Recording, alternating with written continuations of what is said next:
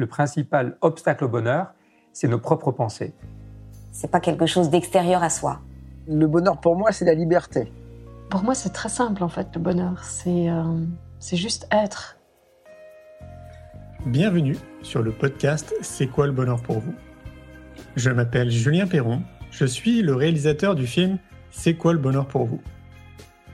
Pendant plus de 4 ans, je suis parti à travers le monde pour interviewer 1500 personnes autour de cette question fondamentale. À travers ce podcast, on parlera bien-être, développement personnel et médecine douce. Je vous souhaite un merveilleux voyage sur la route de la connaissance de soi.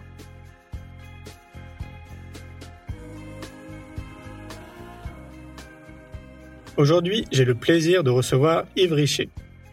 Yves dirige le projet Talent Reveal. Docteur en sémiologie, il travaille depuis 12 ans sur la question du potentiel et des principes d'actualisation des modes opératoires naturels. Ses travaux en sémiologie l'ont conduit en Chine et au Népal, où il a observé et étudié les grands principes opératoires de la culture asiatique.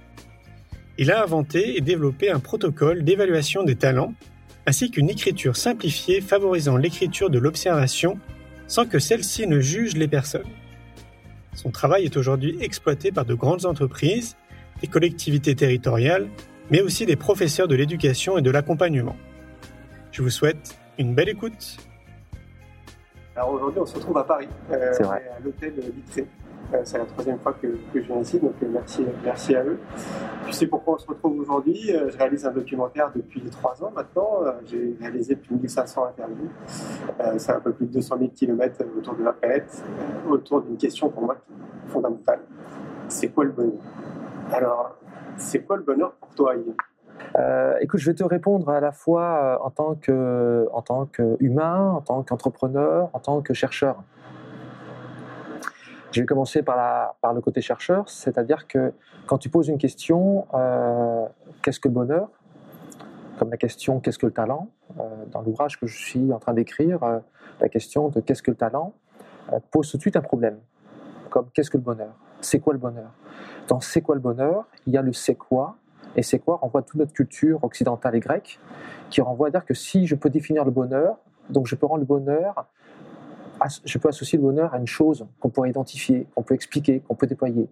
Et donc on, sort tout d'un artifice. Voilà, c'est ça, euh, c'est bien dans la vie, c'est être heureux. Et on met systématiquement le petit verbe être, hein, qui est un copule. En tant que breton, c'est une bernique, c'est-à-dire que tu colles le, le verbe être derrière. Et donc on fait une énumération. Et je pense que c'est pas la question qu'il faudrait poser en fait. Enfin, c'est le chercheur qui parle. C'est-à-dire que je dis pas à toi, à, à toi Julien. Hein, en tant que chercheur, c'est pas là-dessus que, que, je vais questionner. La question qu'il faudrait plutôt poser, c'est qu'est-ce que je peux observer du quotidien, euh, de ma manière de vivre, hein, euh, de la manière de vivre euh, des humains, des animaux, voire des végétaux, et qui peut donner ce sentiment, qui peut donner une base disant voici ce à quoi pourrait ressembler le bonheur. D'accord? La problématique aussi que pose le bonheur, c'est que euh, on le cherche, tu vois. Or, faut-il chercher le bonheur comme une espèce de quête, euh, comme une espèce de mirage euh, du désert qu'on aperçoit, qu'on court après, et on est constamment dans une espèce de, quête constante d'un idéal, alors que je ne suis pas sûr que ce soit la chose. Et d'ailleurs, plus ça va, moins je m'intéresse au bonheur, paradoxalement je préfère une autre notion, euh, mais c'est peut-être parce que euh, j'habite auprès d'une rivière, j'habite dans la nature, dans un moulin.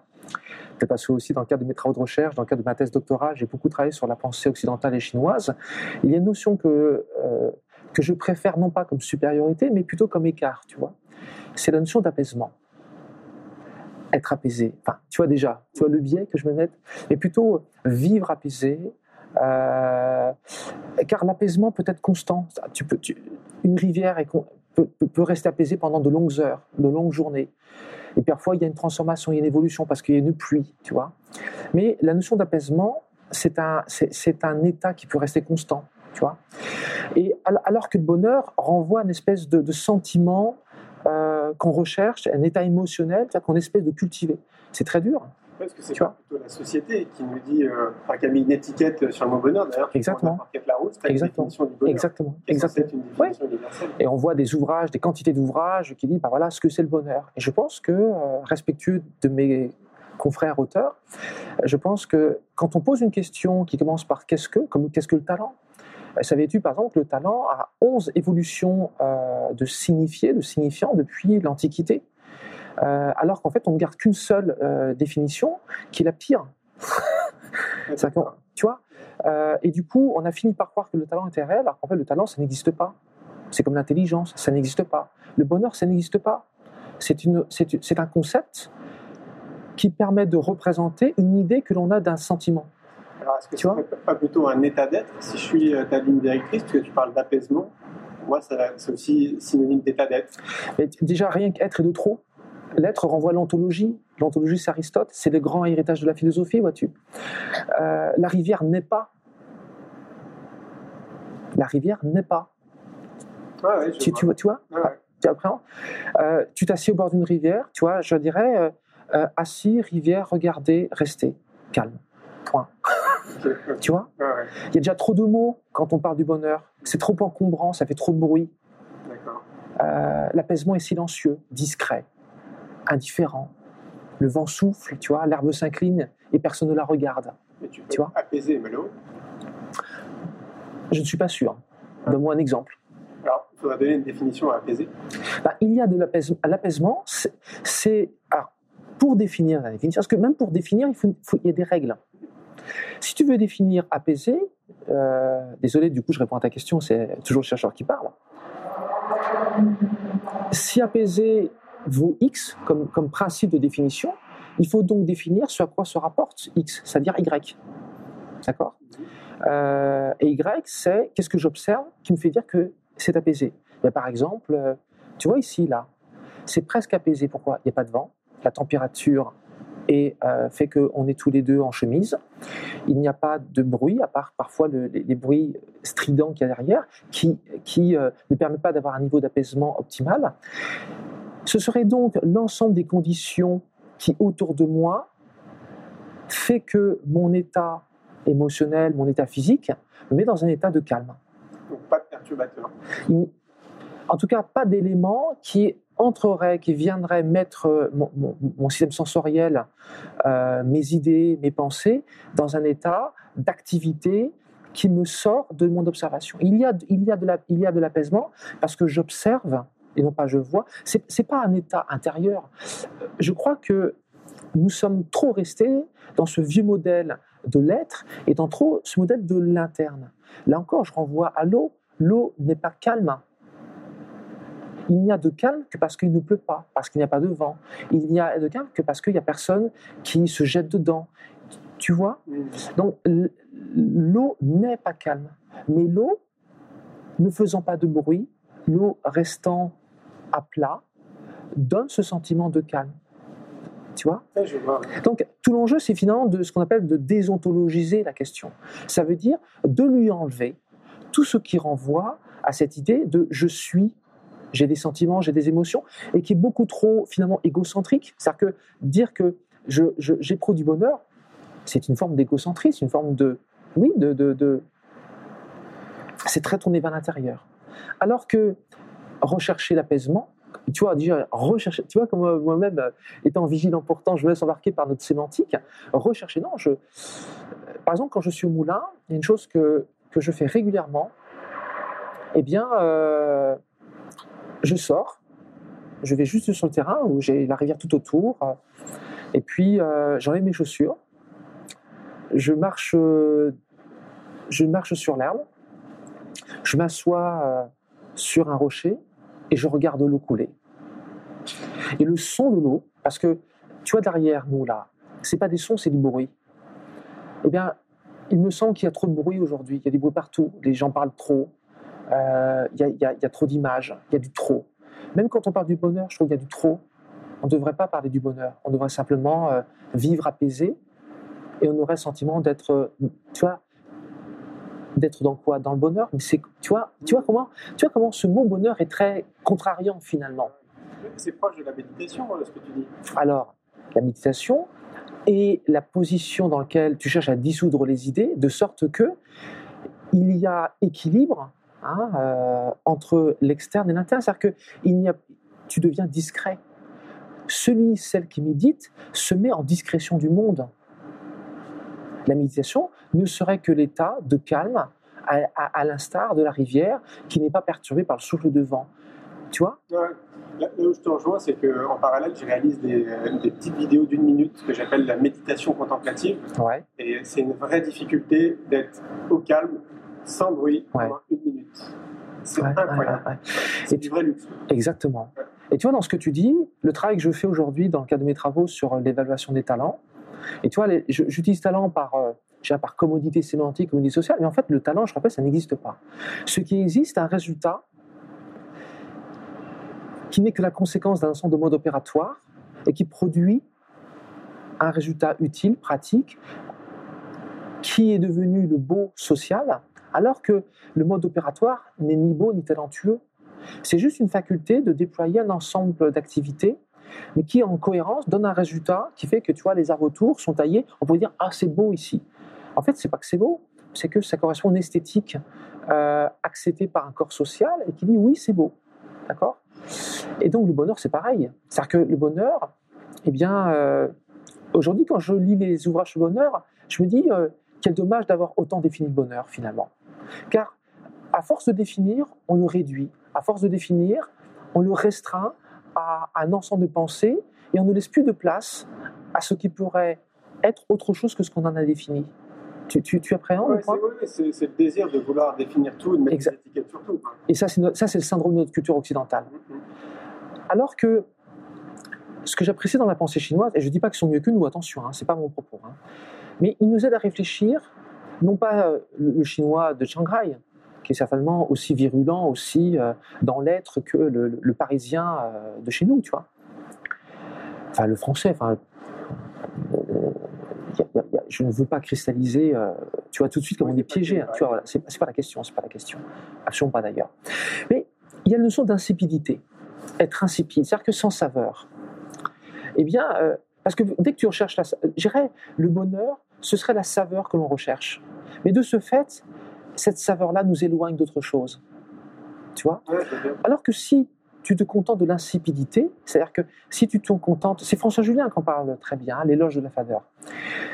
Si tu te contentes de rechercher, de ne pas de rechercher la saveur d'un bon vin, d'une relation agréable, euh, que tu, es, tu sais juste te contenter de ce qui se déploie devant toi, alors de ce fait, cette insipidité ne t'amène pas à rechercher quelque chose d'autre, mais juste d'être dans le prolongement, dans le cours des choses, dans le procès de la vie.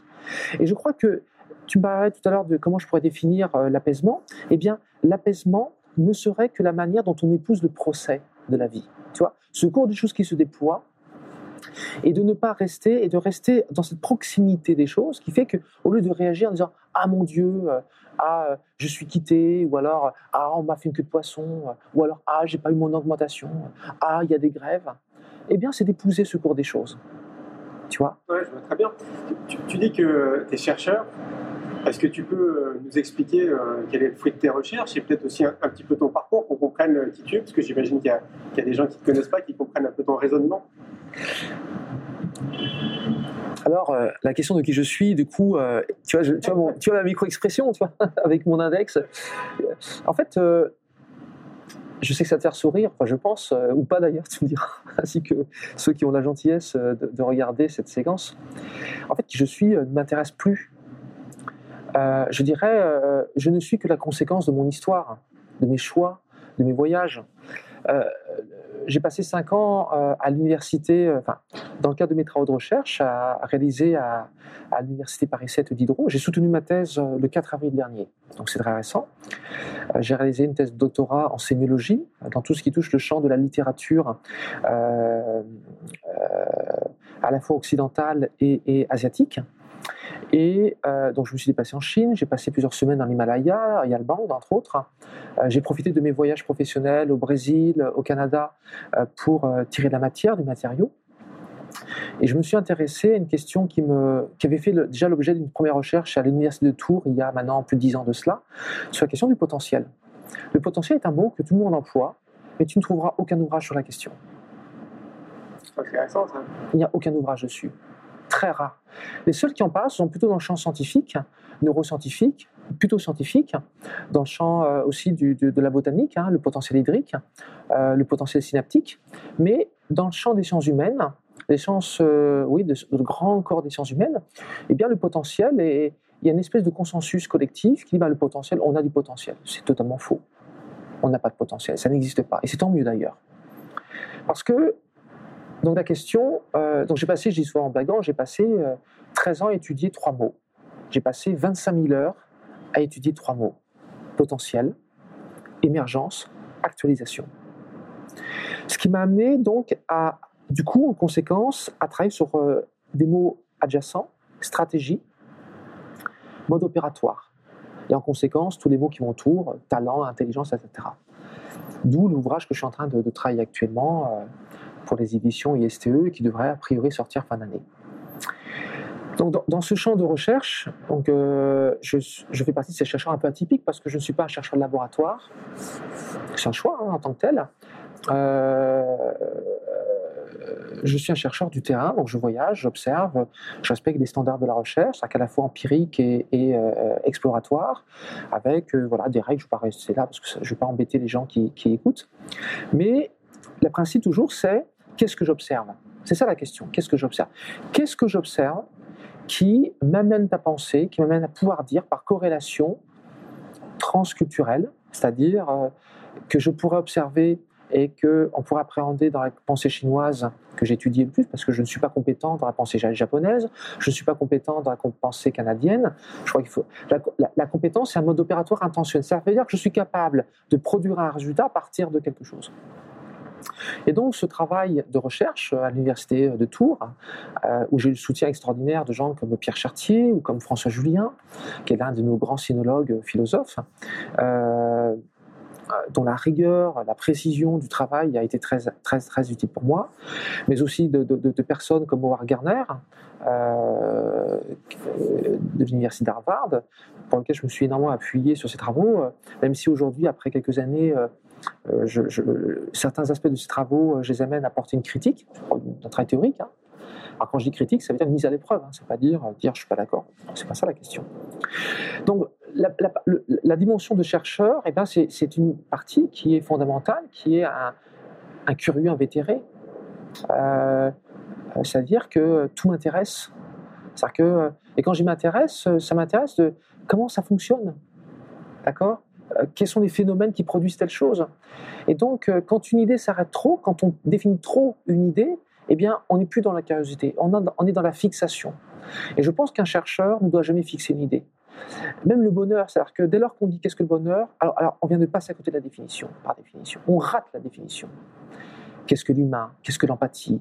Euh, Qu'est-ce que le talent? Dès lors que tu dis ça, alors dans ces cas-là, tu es par définition empêtré dans ton propre tissage culturel, tu vois. Et c'est pourquoi Michel Foucault, j'aime beaucoup Michel Foucault, parce que Michel Foucault euh, euh, a avancé le concept d'hétérotopie hein, par rapport à l'utopie. Et l'hétérotopie, hein, l'hétéro, l'autre, topie, topos, le lieu, eh bien, ce sont ces ailleurs euh, où l'on peut observer des manières d'opérer, des manières de vivre, des manières de penser à l'écart d'une autre. Non pas différemment d'une autre, mais bien à l'écart. Alors, quelle est la différence entre justement l'un et l'autre? Eh bien, là, il y a la différence entre les Italiens et les Français. Il y a la différence entre les Allemands et les Français. Pourquoi? Parce que nous avons une langue alpha-syllabaire. C'est une langue sémantico-phonétique. C'est une langue des idées. Alors que des cultures comme les Inuits, comme les, euh, Amazoniens, comme les Chinois, comme les Japonais, euh, comme les Tibétains, ce sont des langues syllabaires. Ce sont des langues de son, ce sont des langues d'observation. Ce ne sont pas des langues comme les nôtres. Donc on ne peut pas vouloir faire dire aux Tibétains ou aux Chinois ce que nous on pense sous prétexte qu'il y a du ping, par exemple. Tu vois Il faut donc complètement décaler. C'est-à-dire que ce sont des langues à l'écart d'une autre. C'est pour ça qu'il y a la hétérotopie.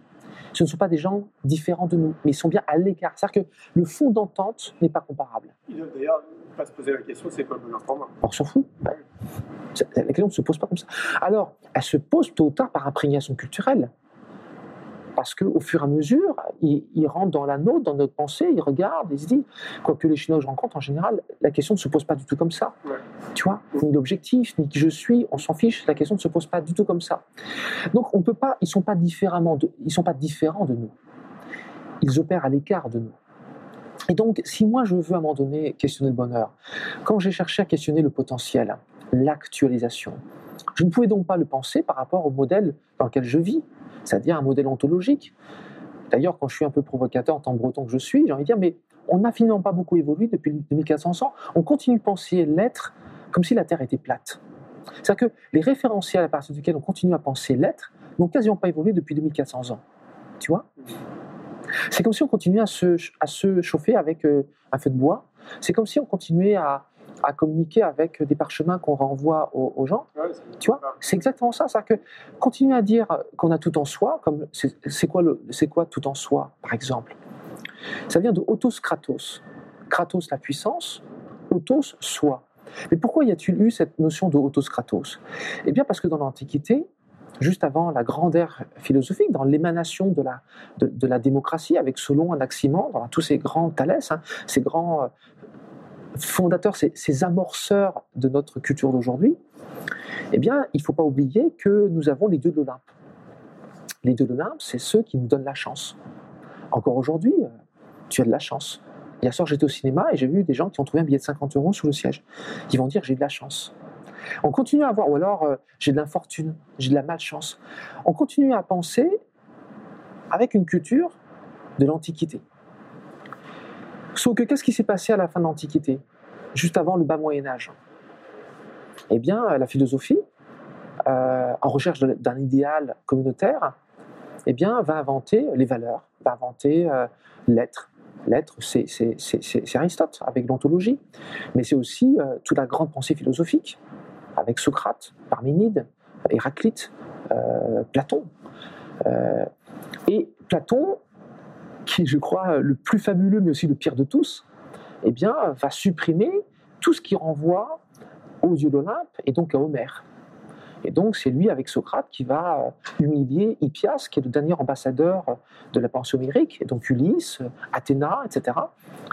Et qui, en rendant, en donnant, en offrant à l'homme le pouvoir d'être intelligent, le logos, le pouvoir de raisonnement, la mathésis, le pouvoir des mathématiques, le géomètre, que nul ici rentre s'il n'est géomètre et s'il maîtrise la géométrie, eh bien, on a cette rupture, cette rupture tranchée, définitive entre les dieux de l'Olympe qui donnaient aux hommes le pouvoir, la chance, les infortunes, etc., mais qui nous rendaient dépendants d'autre chose, et finalement, la pouvoir, le pouvoir d'autocra- d'autocrate, hein, c'est-à-dire qu'on a tout en soi, le bonheur est en nous.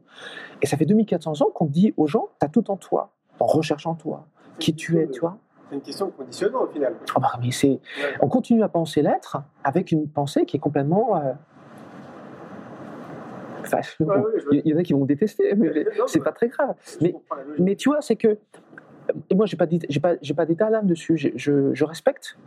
Il n'y a rien à dire sur la croyance. Mais il faut, il faut, bien, se- faut bien se rappeler d'où on pense. Il faut bien se rappeler comment ça a évolué. Il faut jamais oublier que même le talent, tu vois, parce que c'est- tout ça, c'est proche en tant que tel. On dit souvent, voilà, l'allégorie du maître qui donne à ses trois serviteurs euh, cinq des talents, un talent, etc. Les autres ont fait fructifier, un n'a pas fait fructifier, donc tu seras, euh, tu es un mauvais serviteur euh, et tu es banni pour les enfers. Voilà ce qu'on appelle une allégorie. Pourquoi? C'est pas une métaphore, parce que dans la métaphore, tu as le droit et tu as le choix de donner ta propre signification. Dans cette allégorie religieuse, il n'y a aucun choix. Tu es mauvais, dis-je à mon index, parce que tu n'as pas fait fructifier les talents que je t'ai donnés. Et c'est de là que vient le don. Il ne faut jamais oublier que le maître renvoie aussi à Jésus, Jésus renvoie à Dieu. Donc Dieu te donne des dons en tant que don, et si tu ne fais pas des dons, tu es donc un imbécile, tu es médiocre, etc. Et on peut voir aussi d'ailleurs, je dans quelques ouvrages de psychologie, ben, on passe du don au talent. Donc on continue à faire croire à des gens qu'ils ont du don, qu'ils ont des talents, à partir d'une idée qui n'est qu'une idée allégorique, qui n'existe absolument pas. Ouais, tu, tu prêches un convaincu et, et ce, que, ce que je pense, c'est qu'effectivement, tout part de, de l'éducation, c'est une forme de, conditionnement finalement, ce que, ce, ce que tu évoques. Et je me dis que, bah, est-ce qu'on ne gagnerait pas un petit peu de temps à changer notre modèle euh, de l'éducation bah, pour faire en sorte d'accompagner au mieux euh, les êtres que nous sommes. quoi? C'est une sacrée question que tu poses. Euh, Dans le cadre de mes travaux, euh, euh, ça c'est- et dans le cadre de, l'entreprise que je dirige aujourd'hui, hein, sur l'évaluation euh, des talents, le développement des potentiels, non pas des potentiels de l'humain, mais le développement des potentiels à partir desquels les modes opératoires de l'humain peuvent se déployer. Pour faire très simple, c'est-à-dire que, euh, en tant que, je donne toujours l'exemple du breton, je suis, je peux avoir les meilleures habiletés du monde. Si mon bateau est échoué, qu'il n'y a pas d'eau, qu'il n'y a pas de vent, qu'il n'y a pas de potentiel, je reste à quai. C'est aussi simple que ça. Donc de plus en plus, je travaille avec euh, des gens du monde de l'éducation, et euh, la première chose que je leur enseigne, c'est à observer un enfant et non pas le voir par un référentiel. Quand tu dis un enfant, ah c'est bien, continue, tu le mets dans une position extrêmement compliquée. Pourquoi? D'abord, c'est bien, ça veut dire quoi? Ça montre quoi? Ça montre rien. C'est une vue de l'esprit, parce que bien renvoie un jugement de valeur. Donc si c'est bien, et en plus si l'autre à côté n'a pas, le- pas la remarque, c'est donc moi je sais moins bien. C'est comme ça que tu crées de la jalousie. C'est comme ça que tu crées de la tension. En fait, en voulant aider un enfant, on ne fait que l'enfermer.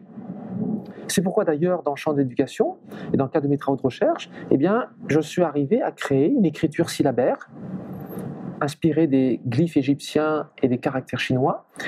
Pour permettre, 25 c'est pas beaucoup, hein, un an pour créer 25 caractères, il y en a d'autres qui vont arriver, pour enseigner aux personnes à observer, à, écrire ce qu'ils observent, et non pas à interpréter par la langue sémantico-phonétique ce qu'ils disent. Je vois très bien, euh, je travaille de plus en plus avec des personnes qui cherchent à exploiter les travaux de Howard Gardner, et je vois très bien à quel point ils interprètent les travaux de Howard Gardner par rapport à une pensée très finalement philosophique, euh, et avec des standards ontologiques. Mais quand je leur demande qu'est-ce que tu observes, et je, je te dis, personne n'est capable de. Enfin, je n'ai plus de 2000 personnes évaluées, observées, des profils de toutes sortes dans le monde entier. Les personnes n'arrivent pas à décrire ce qu'ils observent. C'est intéressant. Parce que le premier réflexe, eh ben, c'est de parler en langue. C'est de parler en symbole. Et donc, euh, à, part, à part dans l'Himalaya où euh, euh, ils naissent dans, la, dans, l'environnement naturel, ils vont être plus là-dessus. Mais il y a toujours cette influence, euh, parce que là, l'influence bouddhiste, elle est très forte hein, là-bas hein, en tant que telle. Bon, c'est pas la question. Quand tu veux éduquer quelqu'un, un enfant, et c'est pourquoi je travaille beaucoup sur la question de l'indifférence, non pas de cette indifférence trop biaisée par la pensée euh, occidentale et française, et biaisée par le champ du mépris. On dit, il est indifférent, il est donc méprisant. Pas du tout. Tout à l'heure, j'ai donné l'image du vent qui souffle sur l'herbe. Le vent soufflant sur l'herbe, le vent est indifférent à l'herbe, l'herbe est indifférent au vent, et pourtant rien ne se passe pas. Tu vois? Quand j'observe une personne, je me montre indifférent à elle. Pourquoi? Supposons que je dois observer une personne qui fait du ménage. Là où personne ne l'observe, parce que le ménage, dans notre culture, c'est dévalorisant. D'accord? Alors que si tu es capable d'observer avec la même indifférence une personne qui fait le ménage qu'une personne qui joue au- du Mozart.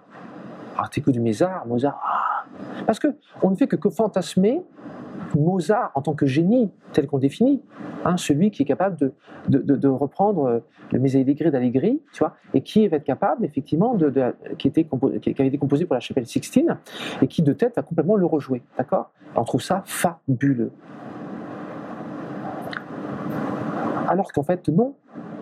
C'est juste quelqu'un qui a des modes opératoires simplement plus singuliers que les autres. Et quand tu commences à dégonfler ça, et prendre un Mozart comme un Einstein ou comme un euh, Léonard de Vinci, quand tu dégonfles ça, en te contentant de regarder comment ils opèrent, et de regarder une personne qui fait le ménage et qui aura des capacités d'astuce, de débrouillardise, et dans lequel tu vas commencer à découvrir des modes opératoires hautement complexes, mais qui ne sont pas associés à un beau social, mais qui sont capables de déployer une efficacité remarquable, non pas de ce remarquable associé au beau, mais de remarquable que l'on remarque, là ça devient intéressant. Et c'est pourquoi en tant que, en tant que profiler, euh, talent profiler, quand euh, j'observe des personnes, je les observe avec la même indifférence de qui que ce soit, parce que ça, ça ne m'intéresse pas. Il y a des gens qui me disent, par exemple, ah, j'ai été diagnostiqué surdoué. D'accord? Et je leur dis, ça fait mal Tu vois? C'est bien sûr provocateur quand je dis ça. Ou alors ça fait quoi? Ça, ça vous fait du bien C'est bon pour votre ego Euh, Et alors Euh, Ah bah comme ça je sais qui je suis. Ah bon? Ah c'est donc vous savez qui vous êtes. Et, tu vois à quel point finalement ces concepts enferment l'individu dans son propre concept. Alors moi je dis très bien, je- vous êtes surdoué, d'accord. Bah prouvez-le-moi. Montrez-moi une situation, réalisez-moi une activité dans laquelle ce que vous allez déployer pourra s'apparenter mot surdoué. Et là, c'est compliqué. Ne m'étonne pas. ouais. C'est très compliqué. Ah oui. Tu vois Ouais. Parce qu'ils n'en sont pas capables. Pour- parce que- Alors qu'en fait, ce sont des modes opératoires. C'est le cas des travaux que j'ai continués et que j'ai prolongés à partir de Wargarner, hein, dont j'ai une dette intellectuelle très forte. En fait, euh, il y a simplement des modes opératoires. C'est que dans la nature, dis souvent en blaguant, mais la nature a inventé l'ornithorynque. C'est pour enseigner à l'homme qu'il y a toujours des gens singuliers par rapport à d'autres. C'est tout. Ouais. Alors que quand tu dis un enfant il est surdoué ou euh, cette espèce de recherche de l'enfant surdoué, du précoce, euh, du haut potentiel, qui ne sont que des, que sont des termes euh, désignant une fantasia collective. Quand j'observe un enfant, je veux rien savoir de lui, ça m'intéresse pas. Quand j'observe un enfant, j'observe juste comment il s'y prend pour atteindre un résultat. Prenons le terme surdoué par exemple. Et tu vois, en fait, c'est pas tant une digression du bonheur, mais c'est pas très loin finalement. Pourquoi? Parce que les gens sont en, en une espèce de quête de quelque chose. C'est quoi le bonheur? Le quoi? Tu vois comment le quoi est déjà très obstruant par rapport au bonheur. C'est quoi le bonheur? Alors que tu pourrais dire, euh, comment s'observe le mode opératoire qui m'amène à penser, qui m'amène à expérimenter le sentiment ou l'état que je nommerais bonheur? C'est pas pareil du tout. Non, c'est évident. D'ailleurs, ça me fait penser à une chose. Toi qui es observateur, euh, qui es profiler, euh, chercheur, c'est quoi ton regard sur, euh, sur la société ces, ces dix dernières années? Je vais te partager mon sentiment. Euh, J'ai le sentiment qu'il y a de plus en plus de personnes qui euh, prennent conscience de, beaucoup de choses, que ce soit au niveau de la santé, de l'agroalimentaire, de l'environnement, euh, politique aussi. Bref, j'ai le sentiment qu'il y a des prises de conscience à l'échelle globale qui, sont en train de se faire depuis euh, quelques années. C'est quoi ton, regard sur Alors, ce que je vois, parce que je, te regarde parce que tu en face de moi. La société, je ne peux pas la regarder, je la regarde dans mes détails du quotidien. Sinon, je la vois par le regard euh, de ce qu'on nous montre sur les réseaux sociaux, etc. Je vais donner une image. La société actuelle est comme un sucre que l'on a mis dans l'eau. Elle se dissout.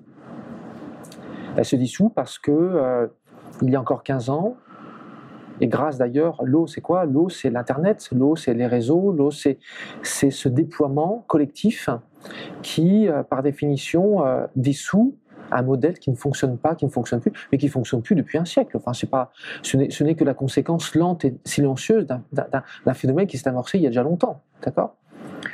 Euh, On voit très bien d'ailleurs l'explosion des écoles parallèles. Qu'est-ce que cette explosion Quand j'ai explosion, tu vois, encore mon, nom, mon mot, il n'est pas adapté. Je dirais l'actualisation, l'émergence. Ce serait plus cohérent. Tu parles des écoles alternatives? Oui, les écoles alternatives, des- de, l'émanation partout, euh, y compris euh, de la manière de manger, la manière de vivre, l'écologie globale. Ce, ce n'est que, me semble-t-il, la conséquence d'un procès, d'un modèle euh, dont les gens ne veulent plus. Mais comme on a un système euh, gouvernemental qui fait d'autres choix, qui sont des choix, qui sont des choix euh, appartenant à un autre modèle de pensée qui est le leur, sur lequel je n'ai rien à dire, eh bien, euh, quand, quand l'écart quand l'écart devient inacceptable, alors le système qui vit la chose comme inacceptable, eh bien, par principe de régulation, eh bien, déploie un nouveau modèle. Et ce qui va se passer, euh, quand bien même euh, le gouvernement décide de quoi que ce soit, c'est qu'en fait, euh, c'est déjà fini finalement. C'est une question de temps.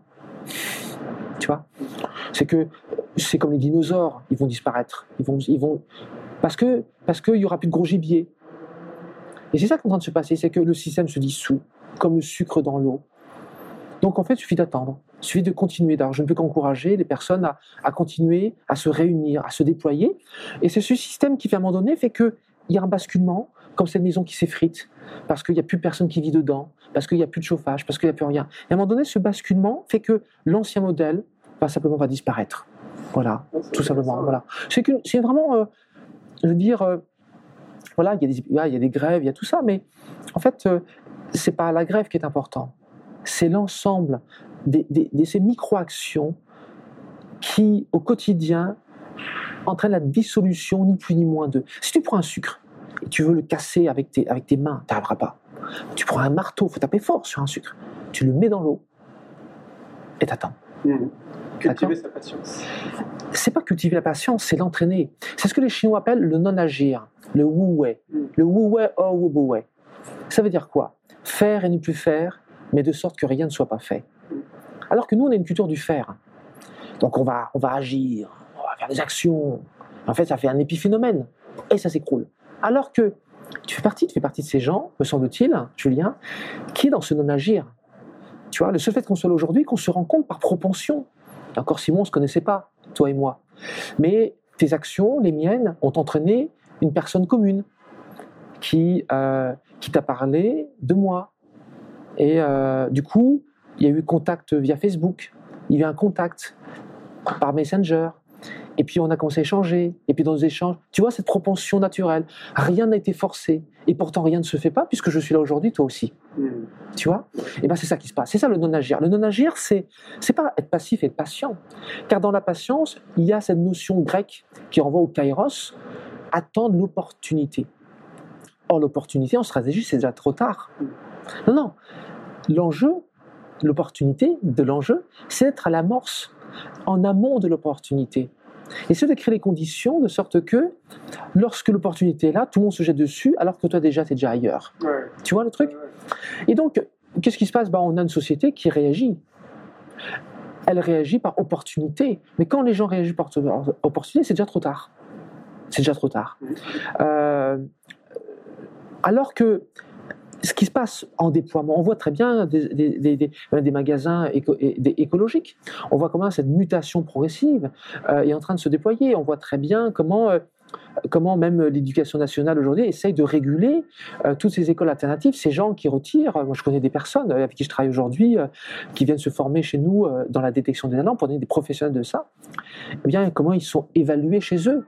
Et on voit comment potentiellement l'éducation nationale essaye de contrôler. Ils réagissent, et réagissant c'est déjà trop tard. D'ailleurs, c'est quoi ton regard sur les écoles alternatives? Parce que c'est vrai qu'en ce moment, c'est d'actualité. Il y a, il y a notre cher ministre euh, qui s'intéresse un peu à tout ça. La problématique de l'école alternative, pour les observer, pour aller les voir, pour discuter avec elles, c'est qu'elles sont en réaction. Et quand elles réaction, elles se trompent de combat.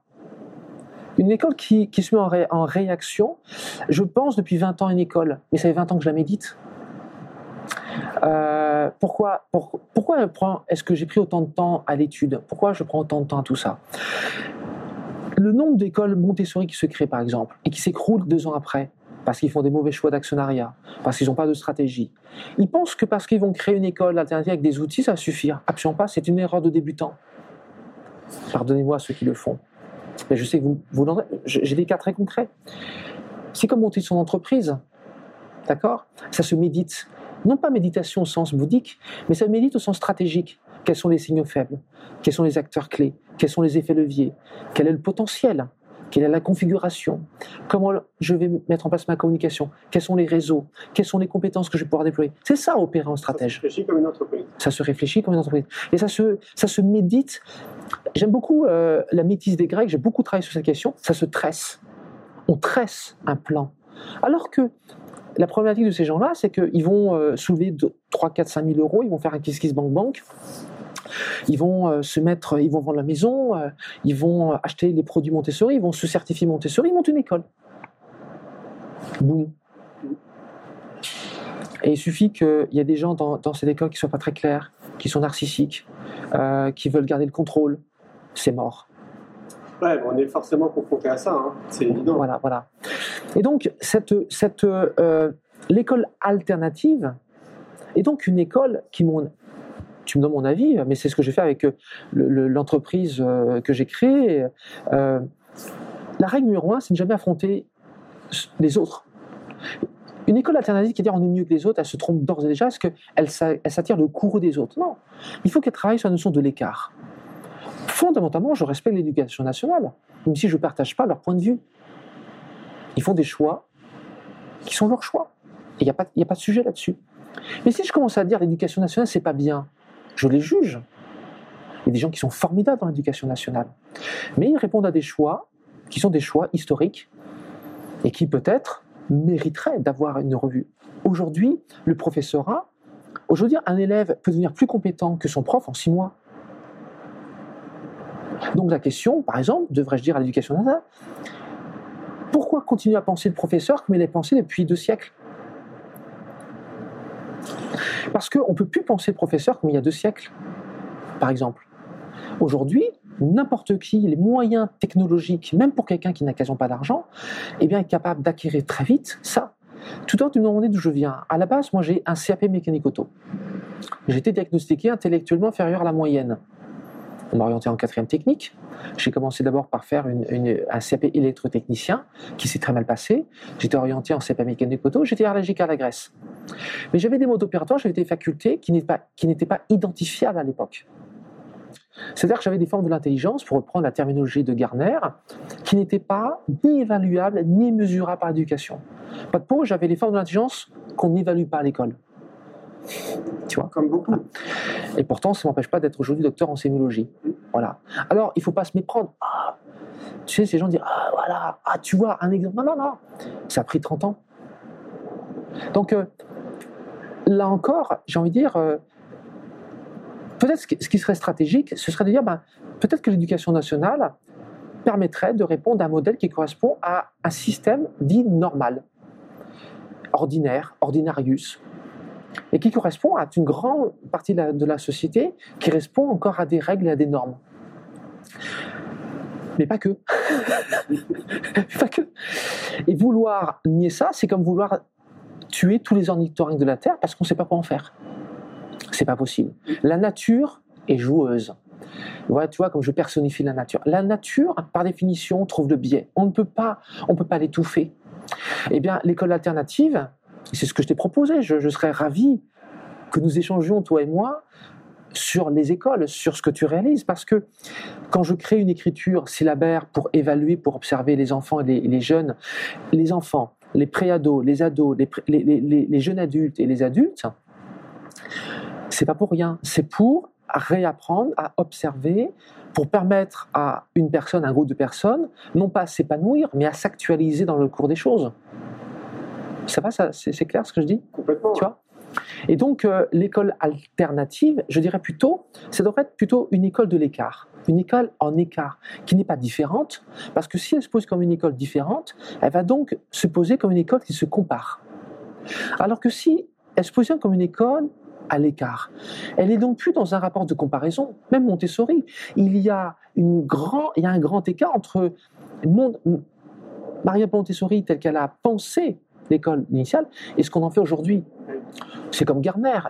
Entre ce qui est écrit aujourd'hui sur Garner et ce que Garner a théorisé euh, entre 79 et 83, c'est plus la même chose. Par exemple, quand je lis visuel spatial, c'est une erreur scientifique. L'embêtant, c'est que quand finalement Garner reprend le terme d'étymologie, ou alors euh, verbal linguistique, c'est une erreur scientifique, ou alors qu'on va dire euh, naturaliste écologiste, c'est une erreur scientifique. Ce sont des erreurs catégorielles.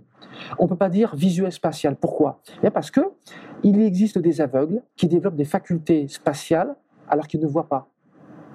Alors que visuel renvoie à un système sensoriel hein, du lobe occipital, alors que la capacité à appréhender euh, un monde 3D est plutôt au niveau du lobe pariétal. Donc je peux donc avoir un bandeau sur les yeux et me repré- représenter spatialement. Comme le verbal linguistique. Verbal linguistique, le verbe, d'accord, renvoie à la langue alpha-syllabaire. Elle est trop, elle est trop culturelle. Et donc, elle ne peut pas être élevée au rang de statut de mode opératoire. C'est pourquoi j'ai développé l'acronyme MOON et non pas l'intelligence. Et même Garner, bah, Garner a créé un système différent de l'autre, mais finalement, il est resté piégé dans le système, dans le système alpha-syllabaire. Donc, à la fois se défendant de ne pas être dans l'intelligence et pourtant étant complètement collé à l'intelligence G. On a tout intérêt à essayer de, ce que font un peu la Finlande, d'essayer de déceler au plus tôt comment fonctionne l'individu euh, si je suis ton, ton raisonnement, pour essayer de comprendre comment lui, euh, il pourra apprendre mieux. Quoi. Comment il apprend autrement Ouais. En fait, tu vois, déjà, je dirais que pour pouvoir regarder les choses autrement, il faut aller voir d'autres cultures, dont la langue. La Finlande, elle est, alpha- elle est alphasyllabaire aussi, elle est, elle est déjà trop occidentale. Ce qu'ils font, c'est savants formidable. Et c'est pas, c'est- je juge pas là-dessus, tu vois ce que je veux dire? Je parle d'un réel écart. Je parle de l'écart des Inuits, par exemple. Si tu veux vraiment être à l'écart, alors il faut aller voir des cultures dont le fond d'entente n'est pas celui dans lequel nous avons vécu. Ensuite, c'est ce que j'ai tâché de faire hein, pendant les dix dernières années. C'est pourquoi, quand j'ai amorcé, je me souviens très bien, c'était en 2014. Qu'en 2014, j'ai pris conscience que nous étions dans une langue alphasyllabaire, phonétique, qui est écrit et qui pense. Hein, on pense le talent, on pense, euh, on pense le bonheur, on pense tout ça, mais on le pense dans nos cultures. Et bien, quand j'ai pris conscience qu'il existait des cultures qui ne pensent pas comme nous on pense, je me dis waouh Ça veut dire que, en fait, c'est là que se trouve la fécondité, c'est là que se trouve la disponibilité. Et donc, c'est là qu'il y a, qu'on peut trouver, qu'on peut aller investiguer un ensemble d'univers formidable. Quand je dis, for- tu vois, comme, je- voilà, je- ce sera le brin poétique de l'échange, tu vois. T'es passionné. Oui, mais parce que soudain, soudain, il y avait du pot- Soudain, je découvrais l'Amérique. Mais déjà, potentiellement, ça amorce le drame américain, Mm.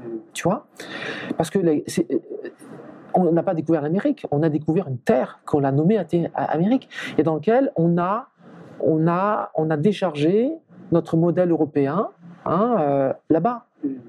Tu vois le truc Et je ne suis pas dupe, parce que je sais très bien que dans le cas des travaux que Garner a pu faire ou ceux que je suis en train de faire, il y aura tôt ou tard des gens qui voudront y mettre leur, euh, leur pollution. Oui, oui. Tu vois, voilà.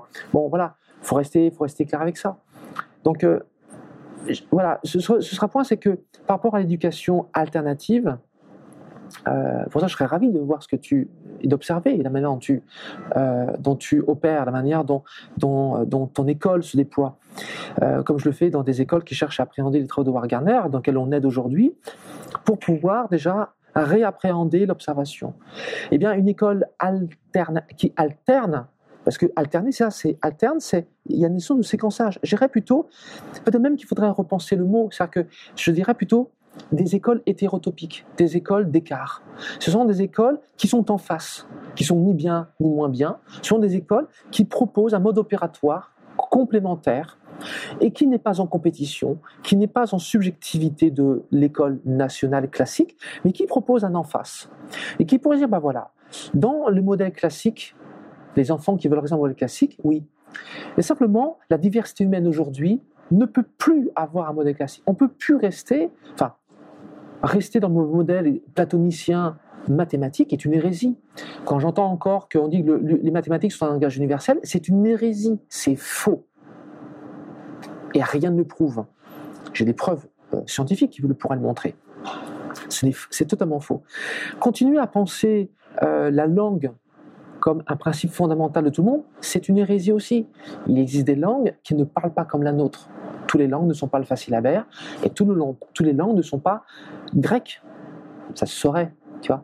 Il faut faire preuve de beaucoup de modestie là-dessus. Et je pense que nous manquons de, de modestie. Ouais, complètement. Est-ce que tu, euh, tu aimes les citations? Oui, celle qui me montre quelque chose, ouais. Ouais. Est-ce qu'il y en a une, par exemple, euh, bah, que peut-être que tu préfères à, d'autres ou qui te suit peut-être un peu partout euh? Moi, j'en ai une euh, dans mon bureau, c'est celle de Gandhi qui dit Sois le changement que tu veux voir dans le monde. Parce que bah, elle résonne beaucoup en moi. Je trouve que ça résume beaucoup de choses. les citations pour moi, tu dis euh, effectivement ce que tu dis de Gandhi euh, est parlant. C'est parlant quand ça te met en place un principe de vie. C'est-à-dire que la citation ne vaut que parce qu'on en applique les préceptes. Sinon, c'est une euh, démonstration verbale.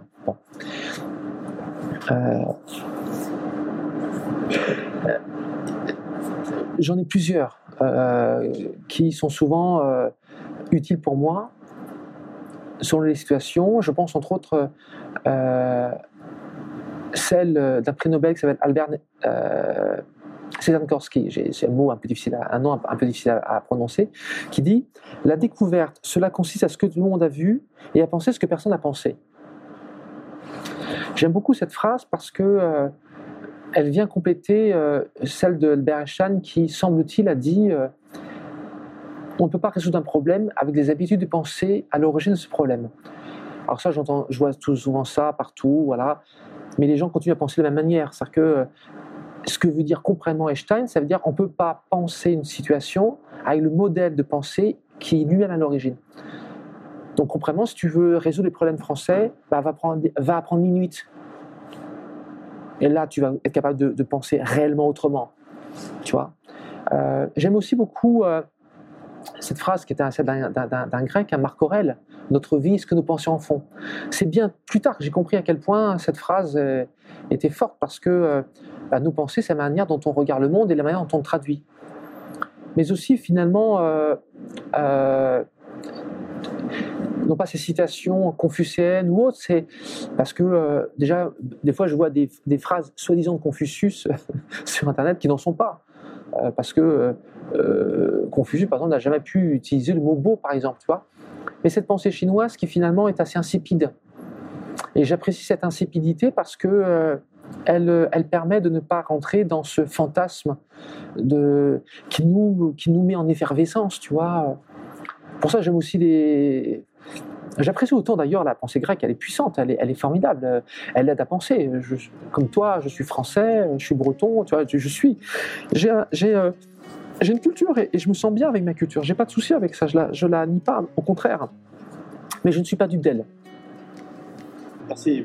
Tu vois Merci à toi. Un grand merci pour votre écoute. J'espère que vous avez passé un bon moment avec nous. Je vous invite à prolonger l'expérience en regardant mon film C'est quoi le bonheur pour vous? Vous le trouverez assez facilement sur YouTube. Si vous souhaitez ancrer davantage les choses, nous avons créé le jeu de cartes C'est quoi le bonheur pour vous qui vous permettra de mieux vous connaître et de mieux connaître les gens avec lesquels vous allez jouer de manière ludique et bienveillante. Vous me retrouverez assez facilement sur les réseaux sociaux si vous souhaitez qu'on échange en direct. Et merci de nous laisser des messages ou des avis, des commentaires. Ça fait vraiment plaisir et je prendrai une grande joie à vous répondre. En attendant, je vous souhaite une très belle route et je vous retrouve maintenant la semaine prochaine pour un nouvel épisode du podcast C'est quoi le bonheur pour vous?